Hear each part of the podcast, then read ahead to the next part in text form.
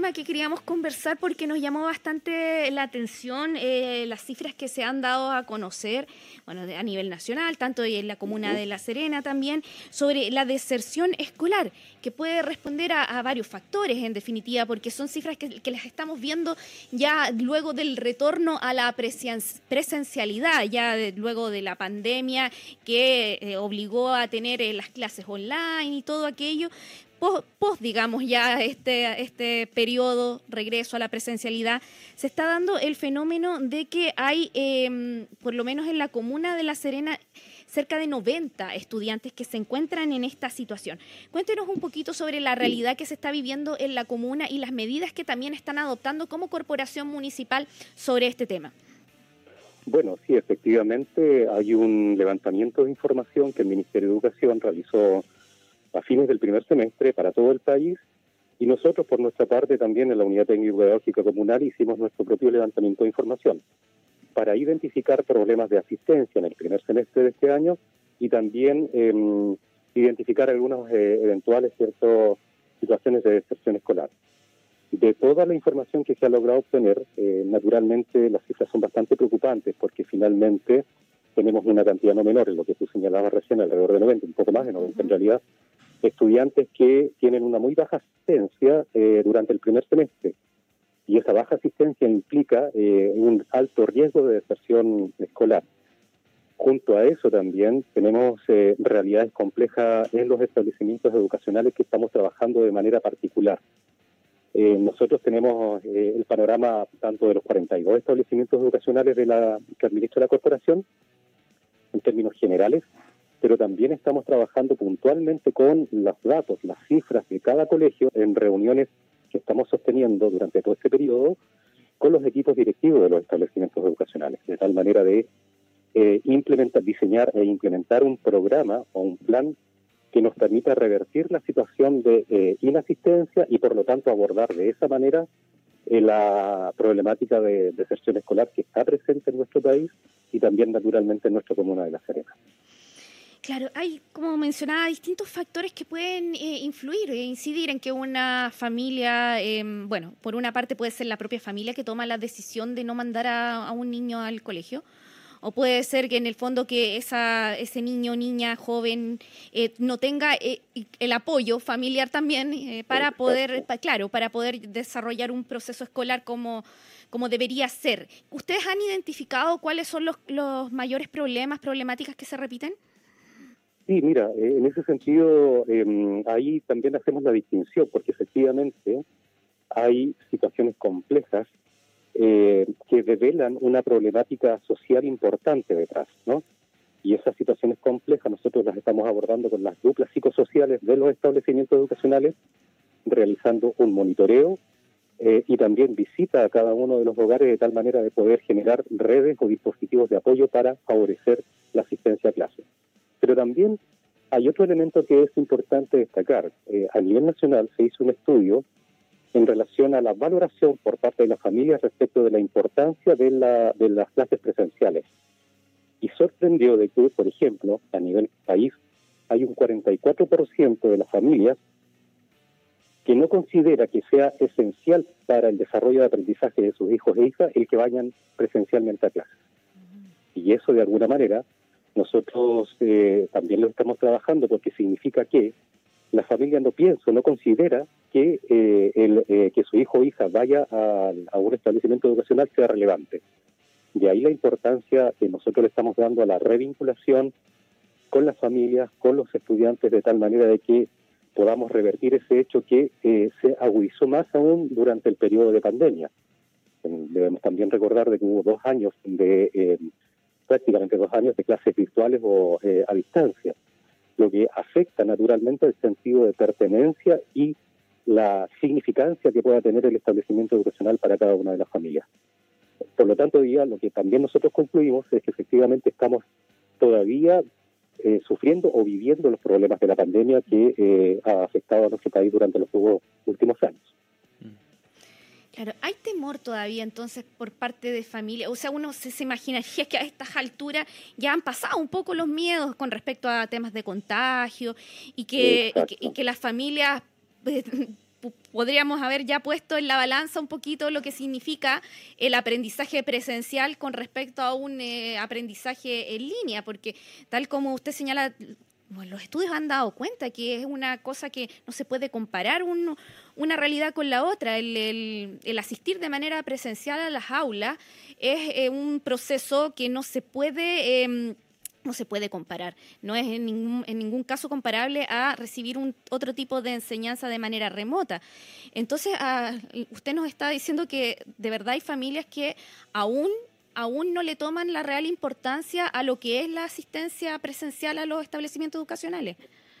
Sí, efectivamente, así lo mm. indica este estudio y nos preocupa porque estamos hablando de que casi la, mitad de las familias en nuestro país tiene esa situación, digamos, esa interpretación. Mm. Ahora, como tú bien dices, es irreemplazable, mm. digamos, el trabajo presencial de los estudiantes en el establecimiento, porque no solamente favorece los aprendizajes establecidos en el currículum, sino también favorece la socialización y la integración social, que es lo que uno de los elementos que nosotros también hemos valorado eh, en, este tiempo eh, respecto del significado, digamos, que tiene un establecimiento educacional emplazado en comunidades muy vulnerables.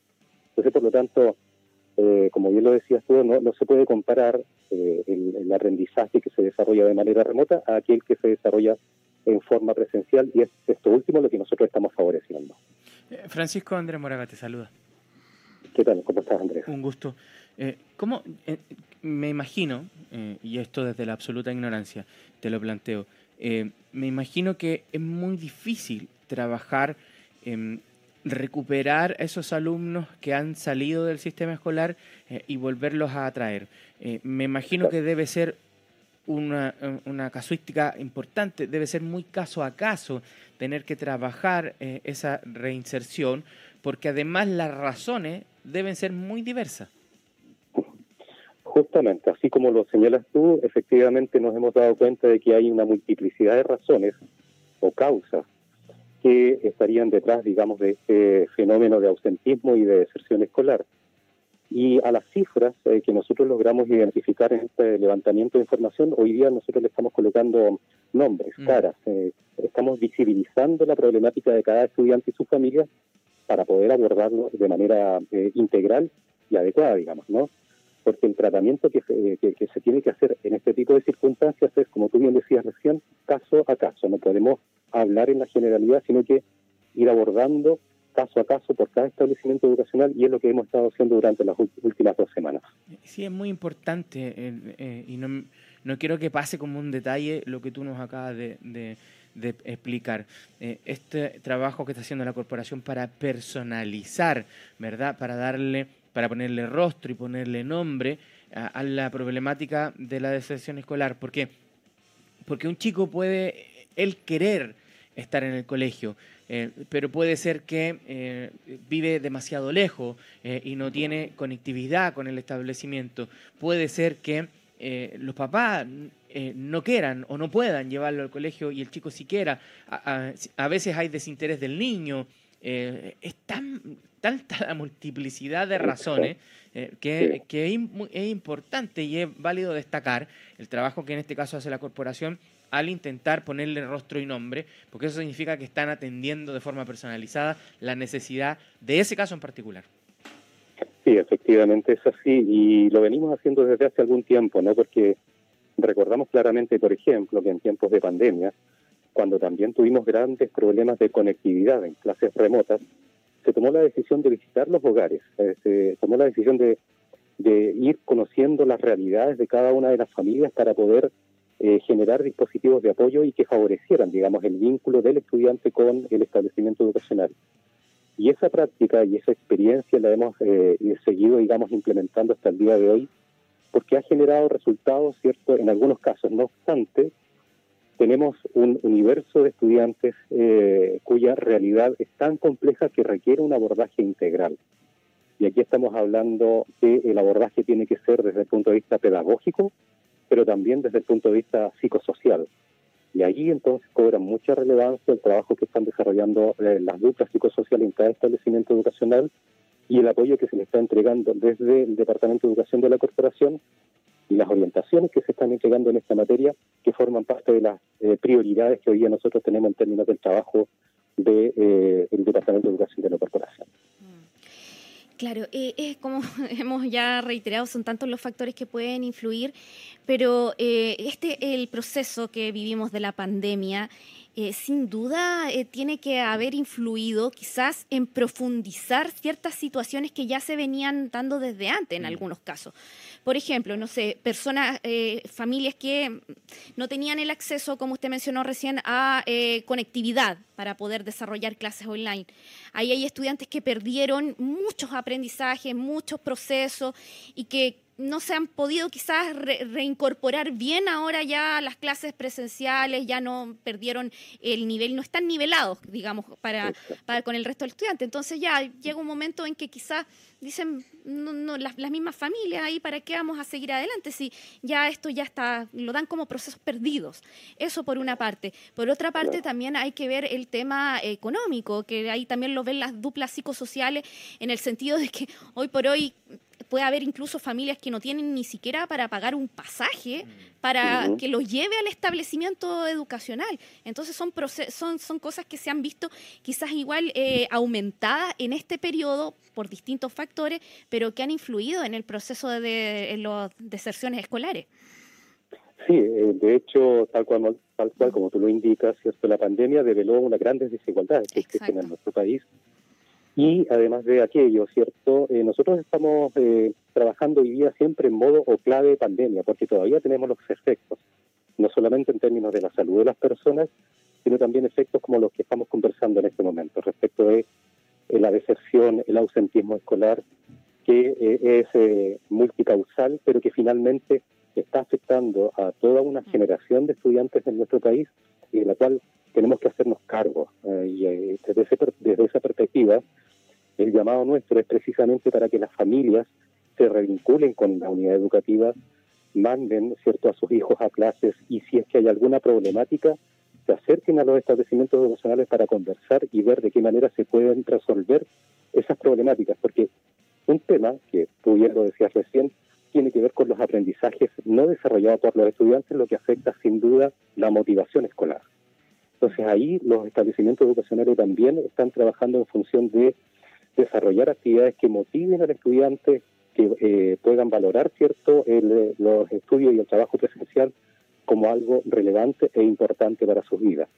Y en esa línea de trabajo también estamos involucrando a las familias. Así es que el llamado precisamente es a que todas las familias, ¿cierto?, que están hoy día con problemáticas, puedan acercarse a los establecimientos educacionales y vamos a ver la forma de abordar causa, eh, eh, caso a caso para poder resolver y apoyar a nuestros estudiantes que hoy día están teniendo una dificultad tremenda en términos de los aprendizajes y la socialización. Claro, me imagino que soluciones van a, van a haber, o sea, eh, es súper importante que las familias eh, eh, manifiesten en la situación en que se encuentran, muchas veces, no sé, por vergüenza, por miedo, por esto, no, no, no se acercan a los establecimientos educacionales, nos dan a conocer sus problemáticas y ahí es fundamental el trabajo que se hace desde el interior del establecimiento para estar atentos y estar mirando ahí qué, qué, pasa con este alumno en especial, qué pasa. Eh, insistir, insistir en que, en que ellos puedan retomar estos procesos de presencialidad, de aprendizaje, pero que a veces por un u otro factor se ven interrumpidos, darle todas las, opciones para que puedan em, reinsertarse en el sistema escolar de buena manera. Me imagino que siempre van a haber opciones que ustedes puedan otorgar como establecimiento, en este caso de la corporación municipal, por ejemplo, para los casos que comentábamos, que una, que una familia tenga dificultades económicas, incluso para mandar a su hijo a un establecimiento que le queda muy lejano. Claro, efectivamente. De hecho, nosotros estamos actuando con bastante flexibilidad respecto de lo que nos permite la norma para atender precisamente esas situaciones más complejas, porque entendemos que cualquier señal y cualquier decisión que adopte el establecimiento educacional tiene que estar en función de motivar, como decía yo recién, a los estudiantes para que desarrollen actividades de manera presencial, pero además involucrar a las familias en el proceso de aprendizaje de sus hijos e hijas. Y acá, claro, hemos estado conversando, dialogando y trabajando con cada eh, comunidad escolar. Lo estamos haciendo desde hace algún tiempo y lo vamos a continuar haciendo, ¿no? el tema de la promoción de estudiantes eh, está amparado en lo que señala el decreto 67 de evaluación, calificación y promoción. estamos aplicando criterios que nos permitan decir ya, tenemos un plan a corto plazo para atender esta urgencia que significa la asistencia a clases presenciales y disminuir los índices de deserción, pero también tenemos planes de mediano y largo plazo que nos permitan que nuestros y nuestras estudiantes vayan recuperando aprendizaje de manera progresiva para que efectivamente tengan las herramientas suficientes como para desenvolverse adecuadamente a futuro, digamos, ¿no? Y por lo tanto, que la escuela cumpla o vuelva a cumplir el rol de movilizador social que siempre ha tenido. Sí, es una es un trabajo muy importante el que el que se hace desde dentro de los establecimientos educacionales y también es indispensable el apoyo familiar que pueda tener también un estudiante. Claro, lamentablemente hay muchos que no no lo tienen, no lo tienen. Entonces ahí también es súper importante lo que puedan hacer eh, como establecimientos en dar apoyo también a esos casos que no requieren que, que lo requieren y no tienen este apoyo suficiente. Exactamente. Sí. Así es. Bien, le damos las gracias, Francisco, por conversar con nosotros eh, ya esta tarde para contarnos y saber un poco más cómo se está abordando esta problemática en la comuna de La Serena de la deserción escolar, que es un fenómeno, insisto, se está dando a nivel país. Estamos viendo efectos post pandemia también en lo que es el tema de eh, poder em, retomar las clases presenciales y todo aquello que en definitiva ha costado, ha costado para muchas familias más de lo que uno pudiese creer, ¿ah? pero ha sido un proceso difícil en este caso. Mm.